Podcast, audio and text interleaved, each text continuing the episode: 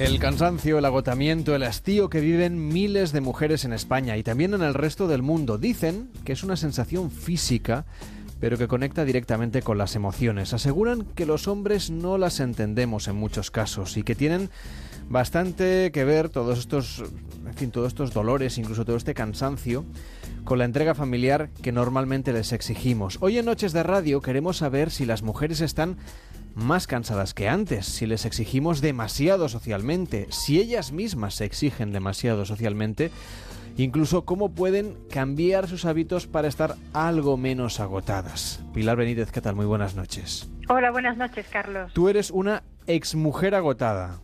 Bueno, puede, puede decirse que sí. Una, perdón, una mujer exagotada, vamos a decir. Porque mujer sigue siendo. Y, y, si estás casado o no, nos interesa poco. Una mujer exagotada, digamos. Sí, sí, yo soy una mujer que ha encontrado recursos para poder hacer todo lo que quiere hacer sin eh, llevar por delante su salud. Y eso lo has llevado a un libro que se llama Mujeres agotadas y cómo dejar de serlo. Y también a una plataforma que tiene que ver con, tu libro anterior, que me gustaría que nos contases cómo nos podemos, eh, cómo se pueden las mujeres que nos escuchan conectar con la idea justamente de, en fin, de sentirse cada vez más radiantes y de tener mm, más energía. Sí, mira, yo lo que, mm, conectado con mi historia, como has empezado con eso, yo les diría a las mujeres que nos estén escuchando que mm, hablo desde la experiencia. Yo ahora tengo ya, he cumplido los 50 y cuando tenía 15 años atrás, pues em, ya había tenido a mis dos hijos mayores em, y era profesional, trabajaba ocho horas pues, o, nueve o diez, muchos días fuera de casa, pero además quería ser buena madre y quería eh, ir al gimnasio y ver a mis amigas de vez en cuando. Em, la Superwoman, vamos. Claro, porque es que nos apetece hacerlo todo, no queremos renunciar a nada, ¿no? Y lo hacemos todo a costa de nuestra propia salud, a costa, a costa de, te diría yo, de nuestro patrimonio biológico. Y tiramos, tiramos sin saber reponer, sin saber, sin caer en la cuenta muchas veces de que hay que reponer. Y entonces, pues tenemos problemas. Yo tuve un problema de salud más o menos importante que me obligó a buscar recursos, porque claro, no me resignaba y pensaba, oye, yo soy joven todavía, yo quiero hacer muchas cosas, ¿cómo puedo recuperar esa potencia física ¿no? y esa, eh, el equilibrio emocional que tenía hace unos años? Y entonces eh, empecé a conectar con eh, la medicina natural y con el poder de la alimentación. Y a partir de ahí, entonces ya hice un giro, fue un punto de inflexión en mi vida muy importante y me dediqué a aprender a, mm, pues ya te digo, los recursos que nos da la naturaleza para poder potenciar eh, nuestra, nuestros recursos, ¿no? Además, por ejemplo, tú compartes experiencias, también recetas, a través de una, de una plataforma web que se llama Siéntete Radiante. Sí, Carlos, yo el primer libro que escribí, o sea, entonces yo hice todo este cambio después de 20 años dedicada a la medicina natural y sobre todo dedicada a una cosa muy curiosa que es cómo curar con el alimento, la cocina terapéutica, cómo desde las casas eh, podemos desde las cocinas mejorar nuestra salud y las de los nuestros, ¿no? Pues después de 20 años eh, eh, profundizando en esto, trabajo en, una, en un centro de medicina natural eh, decidí escribir un libro y llamarlo Siéntete Radiante, porque yo quería transmitir a las mujeres esta sensación de sentirse bien, pero de dentro hacia afuera, ¿no? Y es un libro, bueno, este primer libro yo creo que es muy bonito, entonces intenta dar recursos a las mujeres, pero recursos posibles, no cosas complicadas, sino recursos mm, del día a día para encontrarse mejor. Y hay una plataforma, eh, donde hago toda una formación online con cocina, con vídeos, con talleres y con trucos que están, que creo que son muy prácticos. Bueno, si algún oyente quiere tomar nota, sienteterradiante.com, ahí encontrarán información sobre esa experiencia, digamos, de relajar ciertas costumbres y utilizar también pues los componentes nutritivos de los diferentes ingredientes que utilizamos en la cocina para tener más energía. Pero por ejemplo, no sé qué alimentos deberíamos incorporar más a, nuestra dieta. Tú hablas sobre todo a las mujeres, pero déjame que en fin, que hagamos extensibles estos consejos a todo el mundo. Por supuesto. Eh, porque, lo, porque, lo, de tener energía es importante para todos. Pero, eh, ¿qué ingredientes o qué alimentos o, en fin, qué, qué tipo de platos que no solemos cocinar demasiado deberían tener mayor presencia e importancia en nuestra nevera? Claro, mira, nosotros tenemos que pensar em, que lo que comemos, todo lo que comemos, va directamente eh, a nuestra sangre. O sea, nos, nos da. Eh, o sea, nosotros nos creamos físicamente a, raíz de lo que comemos, porque nuestra sangre se hace a partir de lo que comemos y con ello nuestros tejidos y nuestros órganos. Con lo cual tenemos que tener conciencia de que cada cosa que nos metemos en la boca suma o resta. Nos ayuda a regenerar o está drenando nutrientes y nuestros tejidos, ¿no? Nos está desgastando. Entonces tenemos que comprender qué alimentos hacen una cosa y otra y ahora en, diez minutitos me va a costar. Pero lo que, mm, para que os llevéis una, un apunte, eh, la energía, tú me has preguntado por la energía. La energía en general la obtenemos a, partir de los hidratos de carbono, ¿sí? de la glucosa eh, que tenemos en la sangre. Entonces, sería interesante que, comiéramos alimentos que tuvieran hidratos de carbono, pero que soltaran esa glucosa, esa que nos dieran energía de forma estable a lo largo de las horas, no con picos, eh, subidas y bajadas.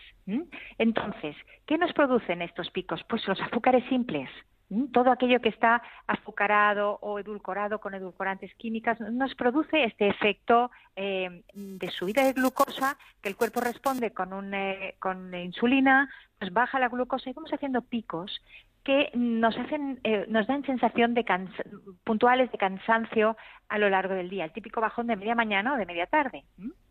Eh, para evitar eso, si nosotros tomamos alimentos que nos den esa energía de forma estable, vamos a encontrarnos mucho mejor durante todo el día. ¿Y qué alimentos son esos?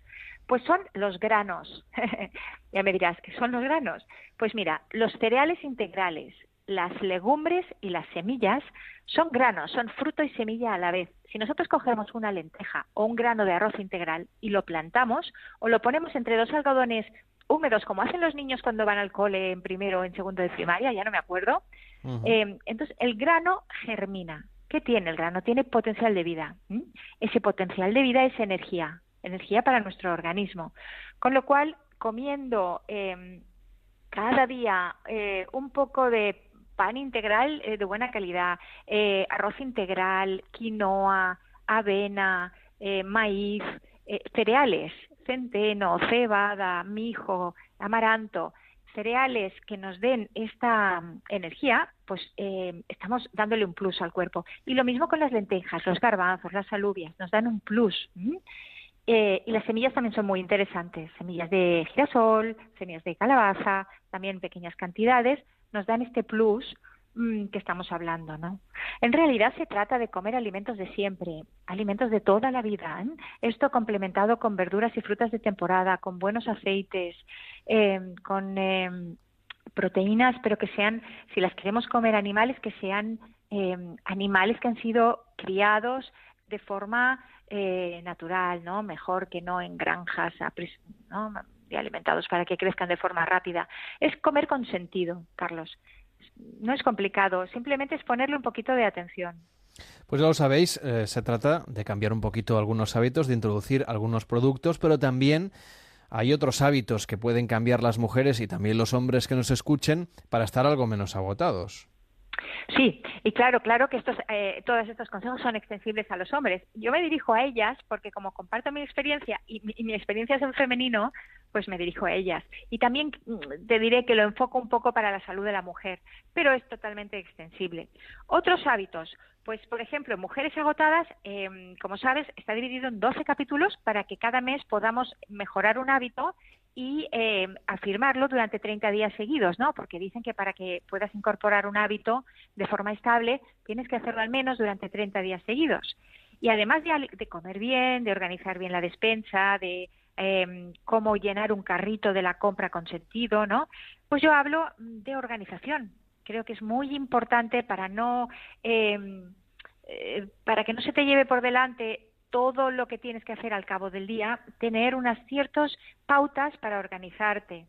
Luego también hablo eh, de la necesidad de tener de vez en cuando silencio interior, porque estamos eh, sometidos a un montón de entradas eh, por la vista, por el oído, constantemente nos entran noticias, imágenes, ruidos, em, palabras, em, emociones.